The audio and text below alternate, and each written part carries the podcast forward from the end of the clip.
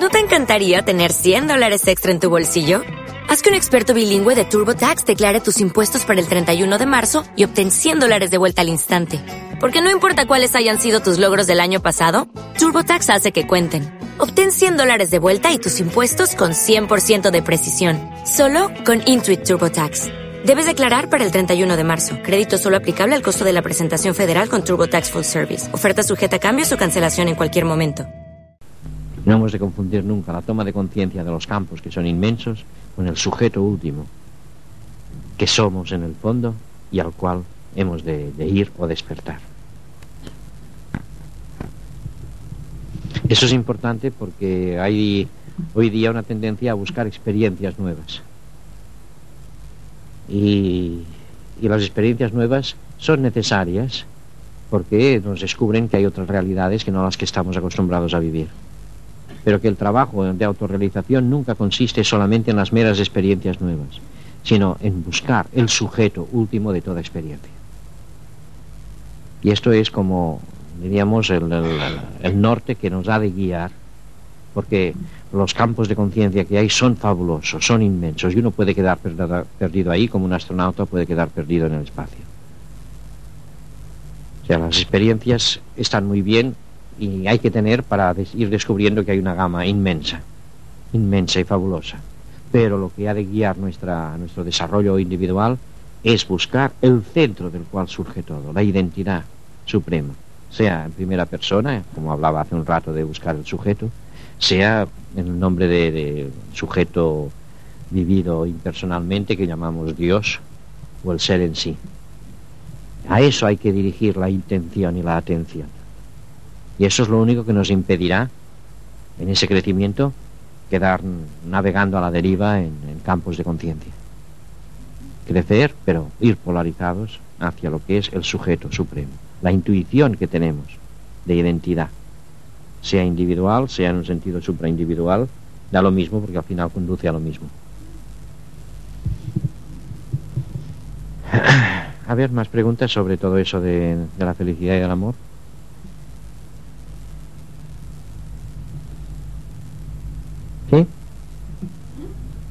¿Qué es qué?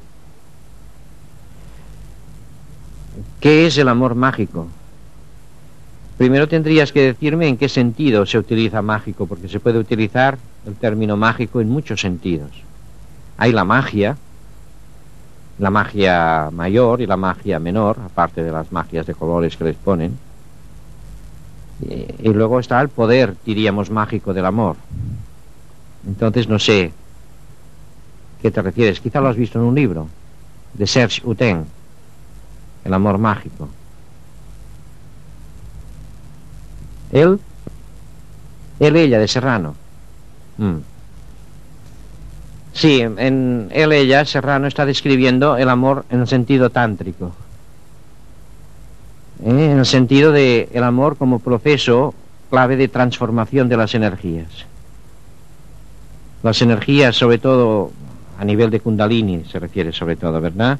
La energía base del chakra Muladhara y a través de la potencia sexual y de la combatividad cómo el amor va dando unas formas cada vez más sublimes, más sutiles, hasta que llega a ser una expresión muy elevada que unifica completamente. Este poder de transformación o de transmutación de unos niveles de conciencia y de unas formas en otras, en ese sentido, es el poder mágico, en este caso.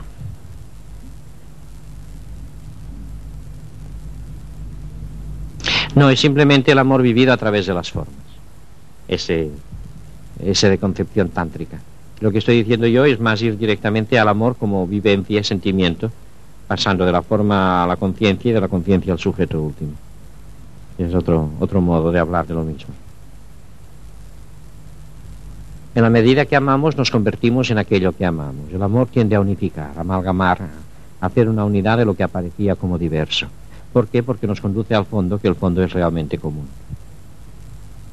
Por eso el amor no se ha de confundir con la intensidad de sentimiento, sino con la profundidad del sentir. Es la profundidad la que nos transforma. No solo la intensidad. La intensidad depende de un caudal intenso de energía. Entonces puede haber un amor muy intenso pero poco profundo. Se vivirán grandes cosas, pero del mismo modo que se viven desaparecen. Lo que da estabilidad al amor no es la intensidad emocional, sino la profundidad. Y el acto de amar consiste en aprender a vivir, a amar cada vez más profundamente, más yo genuinamente, más desde el fondo. Y eso es lo que nos va conduciendo hacia ese centro.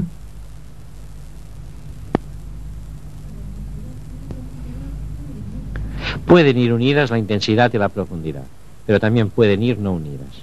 O sea, en la profundidad siempre hay intensidad, pero en la intensidad no siempre hay profundidad.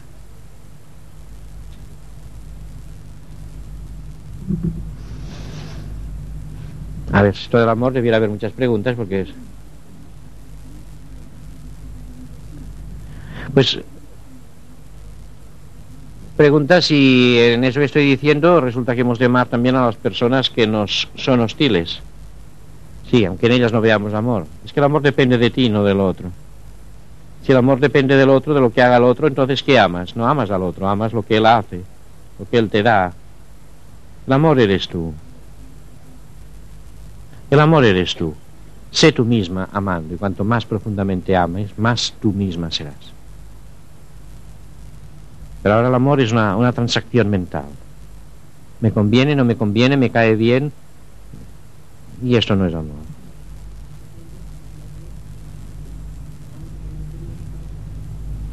Sí, porque es que la palabra Dios es un nombre que ponemos al amor. Ya he dicho antes como la noción de realidad la podemos vivir o dentro, o arriba o fuera.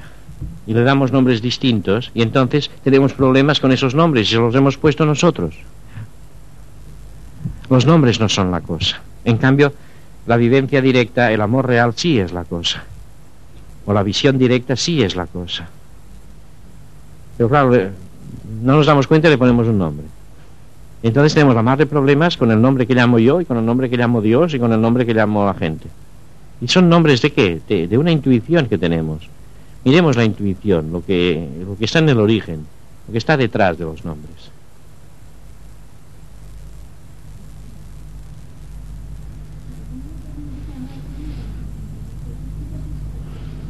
Pues bien, mira, me han copiado.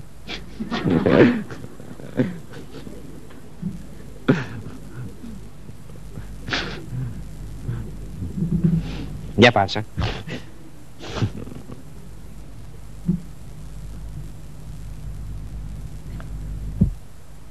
A ver, problemas del amor, donde...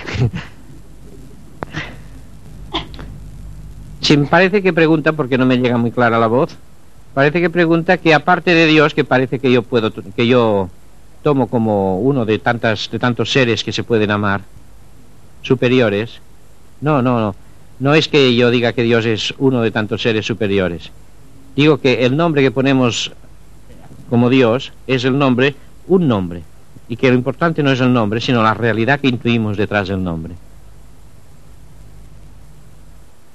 Ahora estoy de acuerdo que le llamemos Dios, porque si realmente es secundario, es secundario, por lo tanto podemos seguir llamándole Dios y esto nos satisface. Lo importante es que vayamos más allá del nombre. ¿Qué hay detrás de ese nombre? ¿Qué es ese Dios? No podemos amar un nombre. Detrás de ese nombre hay la intuición de una felicidad o de una realidad supremas, ¿verdad? Sí, estoy diciendo pues que en el fondo nosotros vivimos unas cosas y estas cosas les ponemos nombres porque nos han enseñado así. Aprendamos a descubrir lo que hay detrás de los nombres. Porque si no andaremos siempre a la greña con que si esto es así y esto es distinto de lo otro y quién tiene razón y estamos con todas las escuelas y grupitos y, y tal. Está bien que le pongamos nombres, pero no confundamos nunca la cosa con ningún nombre. Hemos de aprender a pasar del pensamiento, de las formas concretas de pensamiento, a la intuición directa de la verdad o del amor que podamos vivir. La gente se pelea y siempre se pelea por las formas. Si vivieran lo que está detrás de las formas, no se pelearían. Nadie, es imposible.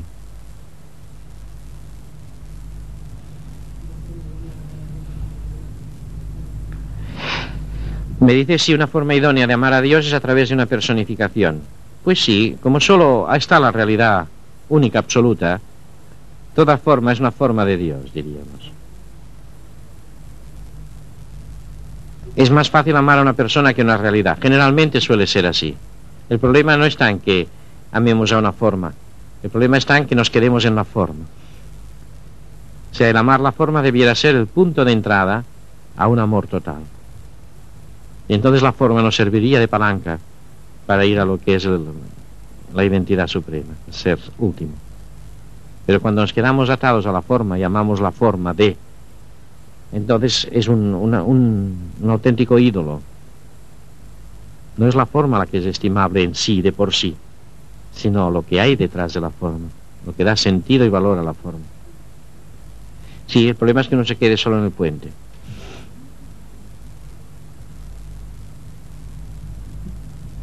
¿Sí?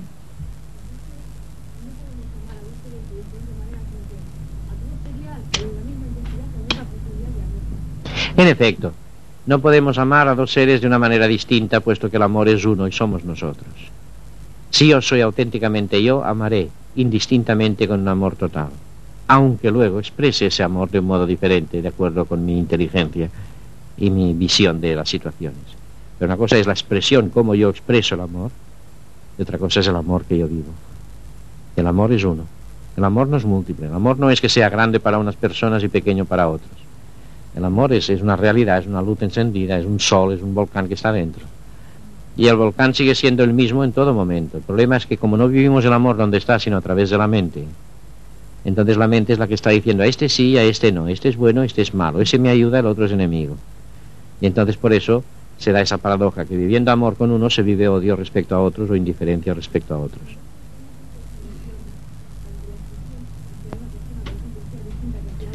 Sí, la elección la hace cuando la inteligencia está viviendo la situación exterior a la vez que me está viviendo a mí mismo. Y esa es la función de la mente, el percibir la realidad o las formas exteriores y a la vez percibir mis formas. Y es la que produce la correcta adecuación de lo que quiero expresar a lo que la situación pide o exige.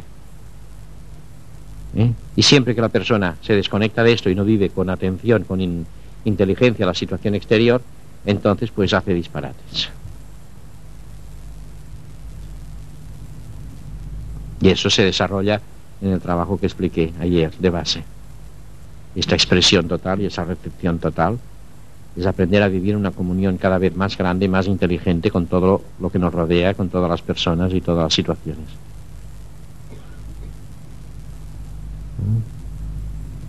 ¿Sí? ¿Qué me parece el nombre de Padre que da Jesús a esa realidad suprema? Pues me parece muy bien, muy bien, si uno no ha tenido problemas con el Padre. Porque hay personas que no pueden tragar ese nombre porque no tragan a su Padre.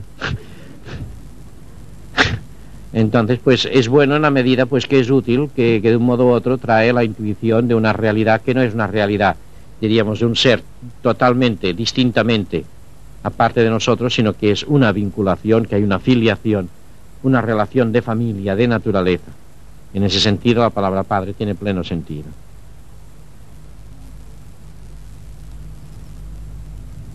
La mediación de Jesucristo y la función redentora, quieres decir. Claro, me estáis pidiendo, ¿verdad?, una interpretación ya de, de toda la teología.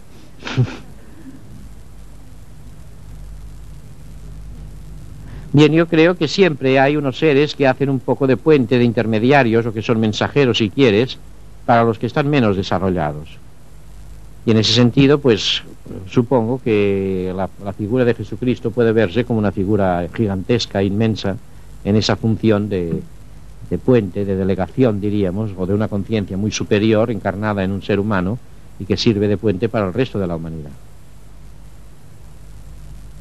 Ahora, en mi opinión personal, esto es una opinión, no tiene nada que ver con la experiencia propiamente, en mi opinión personal, esa divinidad de Jesucristo es una divinidad que en el fondo tenemos todos y somos todos. Solo que Él pues vivía eso de un modo plenamente actualizado. Y nosotros somos aprendices en todo eso. Claro, todos somos el mismo amor y esto es lo que dice el prólogo del Evangelio San Juan.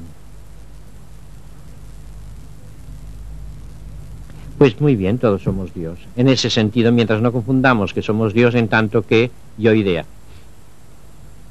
que es el, sería el extremo opuesto. Sea, somos Dios en el sentido de identidad suprema y que esto es una expresión personal de algo inmensamente grande, pero no en tanto que yo me llamo fulanito de tal y soy un tío muy listo O sea, todo el tinglado del yo idea, en ese sentido, este no es Dios, sino es la negación misma de la realidad suprema.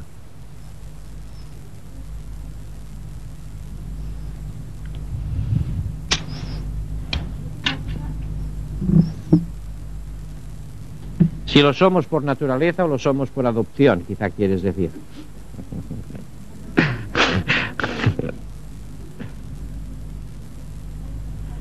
Sí, yo en lo que en la experiencia he de decir que lo somos por naturaleza, que Dios nos es. No que yo soy Dios, sino que es más adecuado decir Dios nos es. Porque Dios es la suprema realidad, realidad absoluta. No hay una realidad absoluta y luego aparte otra realidad relativa. La realidad absoluta es única y total y no hay otra. Y lo relativo es simplemente un modo relativo de ver lo absoluto. A mi entender es así. Pero eso es igual, ¿verdad? Sea, una cosa es este aspecto conceptual, otra cosa es la experiencia y el trabajo, que es lo único que vale.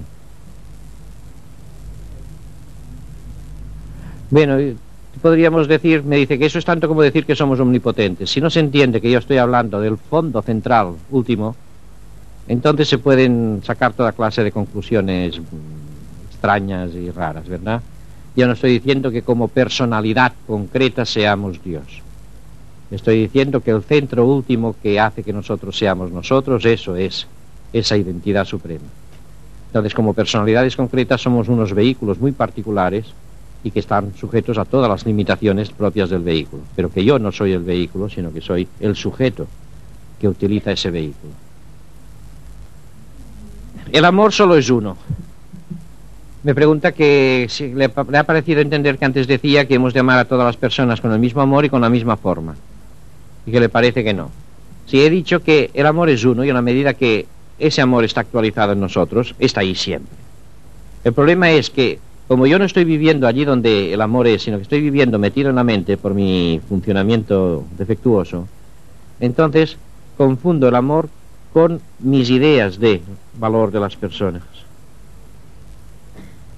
Y entonces a unos les digo que sí, a otros que no, de acuerdo que estén de acuerdo con mi escala de valores, con mi comparación, con mis exigencias, con mis modelos. Pero si yo viviera el amor en su sitio, me daría cuenta que hay un amor total, indistinto, indiscriminado, para todo el mundo y para todas las cosas y... No, el amor en sí no tiene forma. El amor en sí es amor, es plenitud. La forma se la da la mente. ¿Sí? ¿Si ves esto claro? El amor es, es un... De momento es un sentir, ¿verdad? No es un pensar. Vive el amor en el sentir. Está atenta a ese sentir y descubrirás que el amor es una totalidad en sí, que no tiene formas.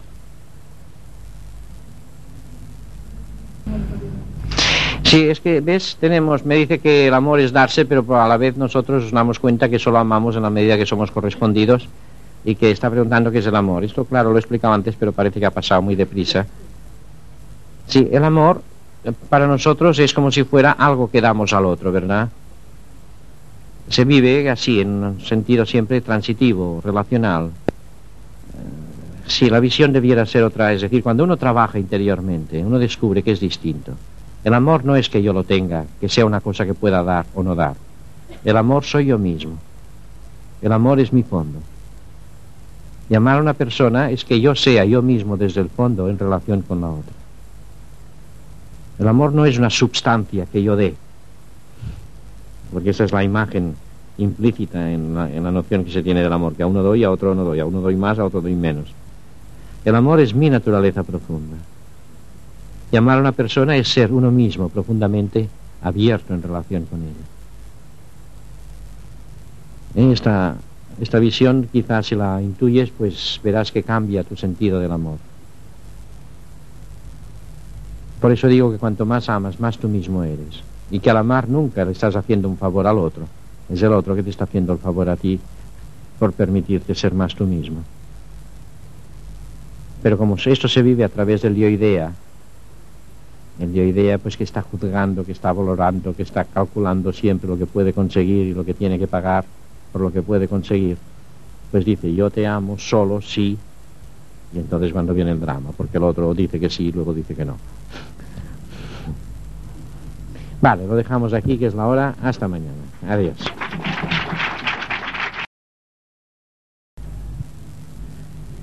Hola, buenas tardes a todos. Quiero hablar un poco hoy del camino a través de la acción,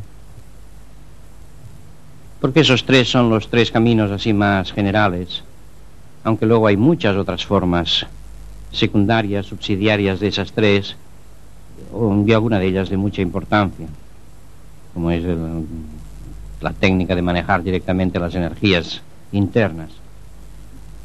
Pero como también explicar todas las técnicas tampoco no, tienen una utilidad práctica inmediata, creo que es mejor limitarme pues a, a una breve visión de eso que estoy explicando esos días, el camino de la inteligencia, el camino del amor, que era un caminito porque fue muy corto, y el de la actividad de las obras.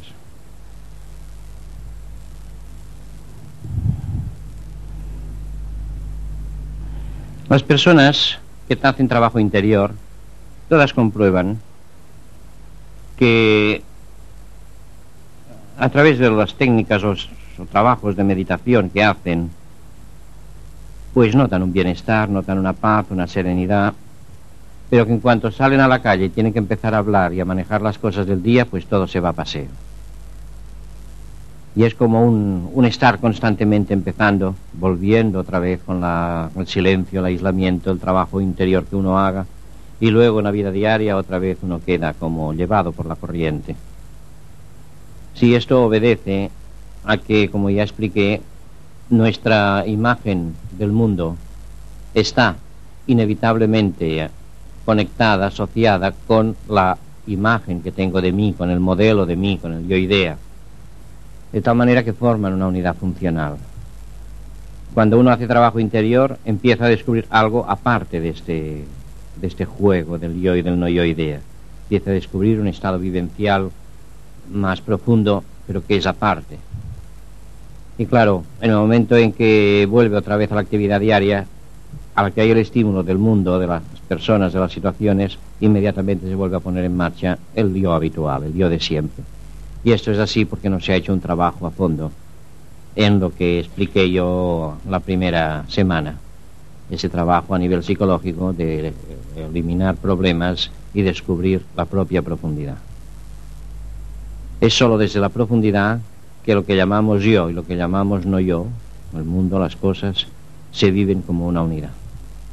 Mientras estemos situados en la parte externa de la mente, siempre habrá lo que está al lado de atrás, que llamamos interior, y lo que está al otro lado, que llamamos lo de fuera.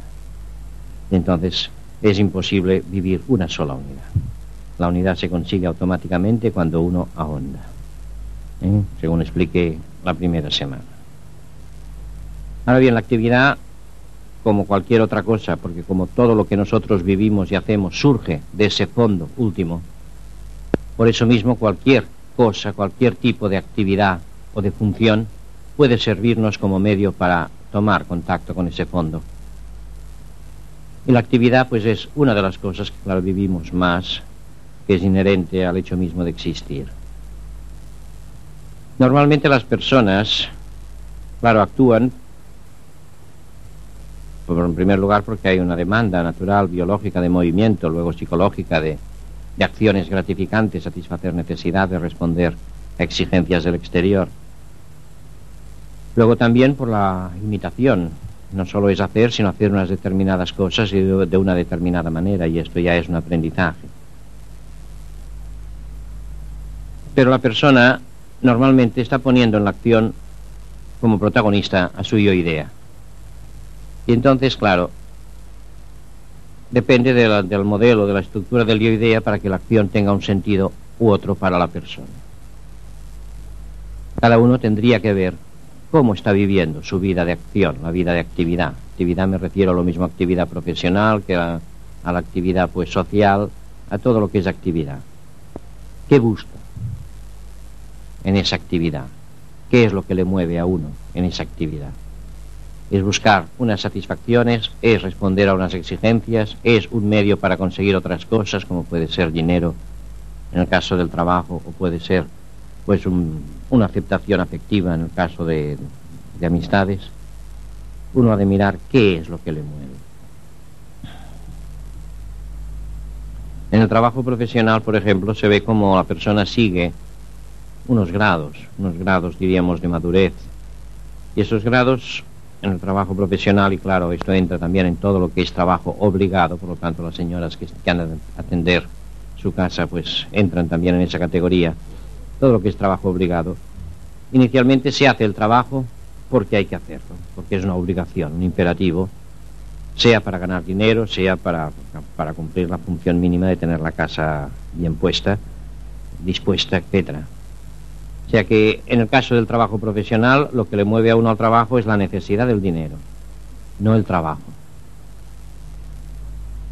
Entonces, claro, en la medida en que la motivación está en el dinero y no en el trabajo, el trabajo viene cuesta arriba. Y siempre hay problemas porque lo que uno está queriendo es el dinero y no el trabajo. hay personas que se quedan toda la vida en ese peldaño y toda la vida se la pasan trabajando solo porque necesitan dinero para sobrevivir. Pero si la persona madura un poco, si trae ya un poco más de madurez o sobre la marcha va madurando, entonces se da cuenta que hay otra motivación.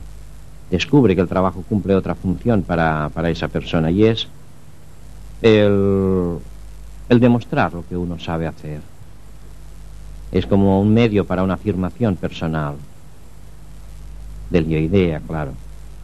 Entonces es cuando la persona entiende que cuanto más se le aprecia en el trabajo, cuanto más se valora su trabajo, más vale él. Con esta motivación, pues se trabaja mucho para demostrar muchas cosas, para conseguir prestigio, para conseguir reconocimiento. Se trabaja mucho, pero claro, como la verdadera motivación está en demostrar lo que uno vale, quiere decir que cuando el trabajo no va bien, pues uno se siente mal. Y si, por ejemplo, un negocio pues fracasa, uno se siente uno mismo fracasado, hundido. Y todas las famosas úlceras de estómago y tal, pues de, de tantas personas que tienen responsabilidad, pues está ahí el juego. No es el trabajo lo que produce la úlcera de estómago, sino esa ansiedad por la cual uno siente que se bambolea todo su prestigio, toda su valoración personal. O sea que uno va siguiendo, digamos, la misma curva de, de ganancias, va siguiendo así su salud. Luego quizá llega un día en que la persona descubre otro sentido en el trabajo. Y este sentido es que el trabajo es un medio para expresarme yo, para sentirme más yo mismo viviendo, haciendo, realizando. No de cara a que me sea reconocido un valor, sino que trabajo por el gusto exacto de trabajar, por el gusto de hacer aquello, de expresar mi capacidad de habilidad, de esfuerzo, de lo que sea, a través de la acción. Esta fase de autoexpresión es muy importante porque marca un cambio completo en el sentido de la motivación. En las dos primeras motivaciones el objetivo es siempre exterior al individuo. Conseguir dinero, conseguir prestigio es algo que viene del exterior y depende del exterior. En esa tercera fase el trabajo cambia de, de motivación y entonces ya es, hago eso porque yo disfruto haciéndolo, porque me siento a mí mismo en el hacer eso, no en conseguir un éxito, no en que me sea reconocido el prestigio, sino por el gusto de hacer. Me siento a mí mismo haciendo. ¿Veis? En este momento la motivación y el sujeto que actúa coinciden completamente. Si, se entiende bien este, este tipo de motivación, se verá que corresponde exactamente a la esencia de lo que es el juego y a la esencia de lo que es la creación artística, literaria, etc. Cuando es auténtica creación. Es el hacer para expresarse uno, para ser más uno mismo en el hecho de estar haciendo.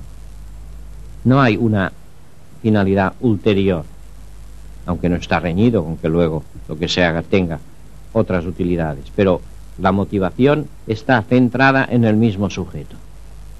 Cuando los niños juegan, juegan por el gusto de jugar, y cuando los adultos juegan, cuando juegan, es también por el gusto de jugar. Y vemos, por ejemplo, la diferencia si uno pues va a un club a jugar a tenis, mientras va así en ese plan de ir porque le gusta, disfruta enormemente jugando a tenis o a lo que sea, disfruta, disfruta y juega bien y todo él se lanza y vive una situación total, totalmente satisfactoria por el hecho mismo de la acción, de la autoexpresión. Pero que en el mismo club se organice un campeonato en que hay que anotar los que ganan, los que están primero, los que están después, y que luego se comenta con los amigos y con las esposas de los amigos. Y inmediatamente ha cambiado completamente el sentido de, de la misma cosa. Entonces ya pasa a esa segunda categoría que hablábamos anteriormente. Ya no es el hecho de autoexpresión, sino es una actividad que, en la que se busca quedar bien ganar para demostrar que uno sabe, que uno le puede al otro, que uno es superior al otro. En ese sentido, esta segunda categoría, la de afirmación del yo personal, pues es exactamente el espíritu competitivo al máximo. Porque es evidente que yo no puedo tener prestigio si no soy superior a los demás. Y no puedo ser superior a los demás si los demás no son inferiores. Por lo tanto, todo prestigio se apoya sobre el no prestigio de los otros porque si todo, todo el mundo tuviera el mismo prestigio, no, no habría prestigio. O sea que es, por principio, es una actitud autodestructiva, a la larga.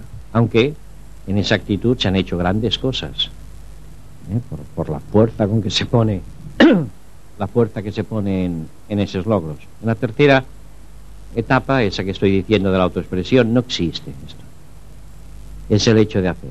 Es lo que siente uno cuando uno hace aquello porque le sale de dentro, no para enseñarlo y ver que, le digan que está bien o no. Es en esa actitud cuando la persona es capaz de dar mayor rendimiento y a la vez vivir más profundamente su propia realidad creadora y, realidad de ser. Es en esa tercera fase.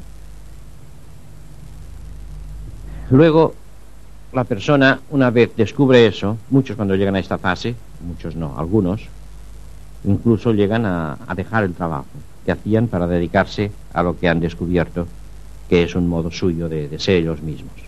Hay gente que se ha, se ha jubilado o ha liquidado el negocio y se ha dedicado, pues qué sé yo, a cultivar el campo, suponiendo que era esto lo que le hacía sentirse más, o dedicarse a una actividad artística, porque lo viven intensamente. Pero cuando la persona ya ha tomado clara conciencia de esto, entonces puede darse cuenta de que esa autoexpresión, en la que él se afirma intrínsecamente ahonda en su propia conciencia de ser a la vez que hace, a la vez puede ser útil a los demás. Y entonces cuando sin desvirtuar canaliza su actividad de manera que sea además útil a los demás, tenemos aquí el auténtico sentido de servicio. Sí, esta etapa es muy importante porque esas etapas que estoy diciendo vienen por orden sucesivo. Muchas personas creen que trabajan por el gusto de ser útiles a los demás. Y con muy buena fe, es imposible que la persona pueda hacer un servicio estable y auténtico, objetivo a los demás si no ha pasado por la tercera etapa. Solo cuando la acción pasa a través de mi conciencia profunda de ser, Solo entonces el hacer pendiente del otro me afirma a mí y al otro. Lo que se nos ha enseñado tanto de que hemos de olvidarnos a nosotros mismos para estar pendientes solo del otro, desde un punto de vista del yo idea es correcto, desde un punto de vista de nuestro yo profundo es una aberración. Solo aquello que me afirma profundamente, que me hace sentir a mí mismo, aquello es realmente útil y por lo tanto estable, saludable desde un punto de vista de salud psíquica y de actitud correcta. Si yo procuro ser útil a los demás sin vivir la acción de esa manera, esta acción a los demás me agotará y me producirá depresiones fuertes. Por eso vemos muchas personas que empiezan con gran entusiasmo, lo vemos en muchas obras sociales, ¿no? Personas con muy buena fe y muy buena voluntad, pero que luego empiezan a venir líos y problemas y y que la gente se va retirando. ¿Por qué? Porque lo que falta es precisamente este ahondar en la propia conciencia en el acto de la acción. Solo entonces es cuando yo puedo estar atento al otro sin que esto represente una negación de mi propia realidad, de mi propio crecimiento. Pero es un, vivirse profundamente, no un estar pendiente de lo que yo quiero para mí, no del yo idea, sino del yo profundo del que hemos estado hablando esos días. Parece que con esto debiera quedar completamente satisfecho el, el ciclo de motivación de trabajo, no es así. Una vez la persona está viviendo profundamente la acción como autoexpresión y al servicio de los demás, si traspasa esa etapa, llega a descubrir, a descubrir, no a creer, que la acción y el bien que hace a los demás, que nunca han salido, nunca han sido obra suya, descubre que la acción, de hecho, hay alguien que la hace, hay algo que la produce, y que uno solamente es como un instrumento, un canal de paso. Y hay una inteligencia superior, una realidad superior, que es la que se autoexpresa a través del que crea y a través del que recibe. Y entonces uno llega a esta realidad última, final, más allá de las propias personalidades y más allá de todo el campo relativo. O sea que la actividad de esa inteligencia suprema se expresa a través de la multiplicidad en forma de autoexpresión servicio. ¿Cómo se pasa de una etapa a otra? Se pasa de una etapa a otra cuando la, una etapa está vivida muy conscientemente. No se puede pasar porque uno elige. Ahora voy a hacer la tercera o la cuarta etapa. Sino esto es un grado de maduración. Y se madura en la medida que la persona vive sus experiencias muy conscientemente.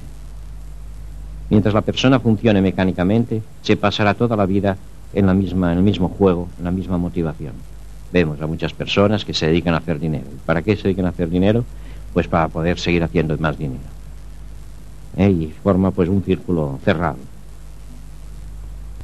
En los textos de Oriente hay un texto que habla específicamente de este tipo de, modo de autorrealización, que es el Bhagavad Gita. El Bhagavad, Bhagavad Gita, canto del Señor, pone tres condiciones para que las obras conduzcan a esta realización suprema. La primera es que la persona renuncie a los frutos de la acción. Hacer una cosa porque se debe hacer, pero dejando los frutos de la acción pues en manos de Dios, o, de, o del destino, o de lo que sea. El segunda, segundo requisito es que uno aprenda a desprenderse de la propia acción. Es decir, que uno no quede apegado en el hecho de estar haciendo. Y el tercer requisito es que uno no se atribuya la propiedad de las obras que hace. ¿Veis? Va al mismo, al mismo objetivo. O sea que a través de un desprendimiento, de un desasimiento, primero del fruto y luego de la acción misma, llega un momento en que se vive la acción como algo que viene de más allá y que se expresa a través de uno. De hecho, esto es aplicable absolutamente a toda acción. Toda acción está surgiendo de nuestro fondo. La capacidad de hacer surge del fondo. Y si en lugar de estar pendientes del objeto al que nos dirigimos en la acción, aprendemos a estar más y más despiertos por dentro, iremos descubriendo de qué manera esta acción está iniciándose en mi interior, en la profundidad, en la profundidad vital, en la profundidad mental y quizá en la afectiva según el tipo de actividad que sea. Entonces, cuanto más voy tomando conciencia de este fondo de donde está surgiendo, más me doy cuenta del valor intrínseco de este fondo y que al fin y al cabo lo que hago es consecuencia de esto. Que la verdadera acción se está iniciando dentro y la acción material es una consecuencia inevitable, secundaria, de la verdadera acción interna. Pero eso no solamente es como acción, sino que va produciendo un ahondamiento en la conciencia de sí mismo. Al vivirse en profundidad no solamente es la profundidad de la acción, sino la profundidad de mí mismo que estoy viviendo la acción. Entonces va conduciendo a este fondo donde la, el yo modelo pierde todo sentido, donde se vive una fuerza en expresión, una capacidad de ver instantáneamente, etc., lo que expliqué ya hablando de otros enfoques. Hasta que llega un momento que este fondo se abre eh, hacia una magnitud inmensa. que está más allá de toda noción personal e individual. Aprender a trabajar así, que a la vez exige que yo esté muy presente y sea muy consciente, quiere decir que la persona cambia su actuación, primero hace solo lo que le gusta y del modo que le gusta, y evita hacer lo que no le gusta o del modo que no le gusta. Pero a medida que va profundizando, su motivación incluso en ese sentido cambia. Y aprende a hacer lo que debe hacerse y no lo que le gusta.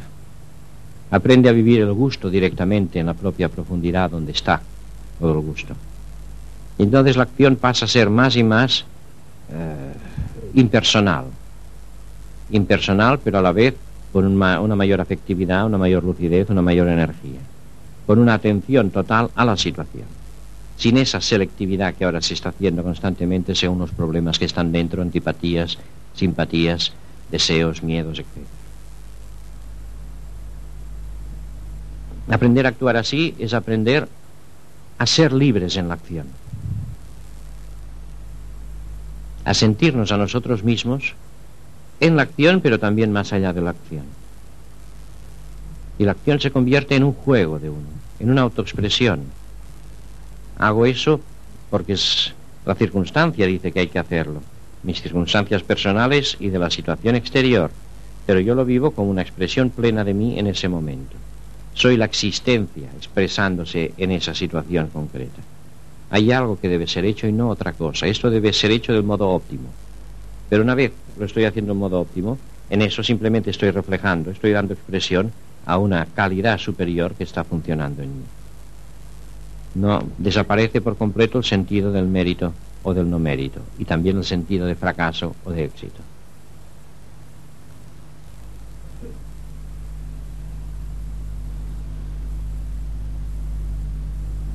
Cuanto más conscientes seamos de qué es lo que nos está motivando ahora al actuar, más fácilmente, es decir, más rápidamente, pasaremos cada una de las etapas que he enumerado. Pero yo creo que deberíais hacer preguntas. No sé si esto se entiende bien. Eso hoy es el último día. Después, a última hora, a lo mejor vienen muchas preguntas, como pasó el año pasado, y no podré contestar porque me he de marchar muy puntual, a las 10 he de coger el tren. Así que si queréis hacer preguntas sobre esto, Sí, la pregunta es si es posible, estando obligados como solemos estar a trabajar tantas horas seguidas por obligación para ganarnos la vida y pareciendo que la actividad realizadora es más bien la que podemos dedicar en los ratos de ocio eh, a una actividad de creación, si no es una imposibilidad el que la persona que trabaja tantas horas pueda realizarse, es esto más o menos, ¿no? Sí. La realización no depende del tipo de trabajo que se haga, sino de cómo estoy viviendo ese trabajo. Porque yo no sé si tú has asistido a todas las sesiones. Autorrealización es descubrir la propia identidad. No solamente es expresar toda la gama de facultades que uno tiene, eso también, pero fundamentalmente es realizar la identidad profunda de uno mismo. Entonces esto, como es una toma de conciencia interior, no depende de una actividad exterior. Depende de qué medida yo aprovecho lo que estoy haciendo para despertarme más en ello. ¿Eh? Esto por un lado. Pero por otro lado, cuando uno empieza a trabajar de veras, no solo pensando, sino haciendo una gimnasia auténtica interior, uno descubre que está en su mano el poder cambiar las circunstancias de su trabajo. Y que esto es así, aunque las circunstancias externas parezcan incambiables, parezca que uno esté clavado en una situación y que no puede salirse de ella. el trabajo interior no solamente es un descubrimiento dentro de sí, sino que es adquirir una libertad interior que luego se manifiesta exteriormente. Un día hablé de cómo todo lo que existe es mente. Nosotros a través de nuestra mente podemos conectar con esa mente superior. En esa conexión es posible crear como una semilla en la que se produzcan unos efectos nuevos, que psicológicamente, humanamente, no era posible poder cambiar. Y esto es un hecho. Pero es un hecho que, al que hay que ir por experiencia. De que el trabajo interior trae muchas más consecuencias de las que se puede prever normalmente desde una perspectiva. Parece que todo pasa dentro. No. Cada cosa que se cambia dentro produce un cambio fuera. La conciencia de dentro y la conciencia de fuera son una sola conciencia. Y la conciencia tiende a igualar lo de dentro y lo de fuera y lo de fuera y lo de dentro.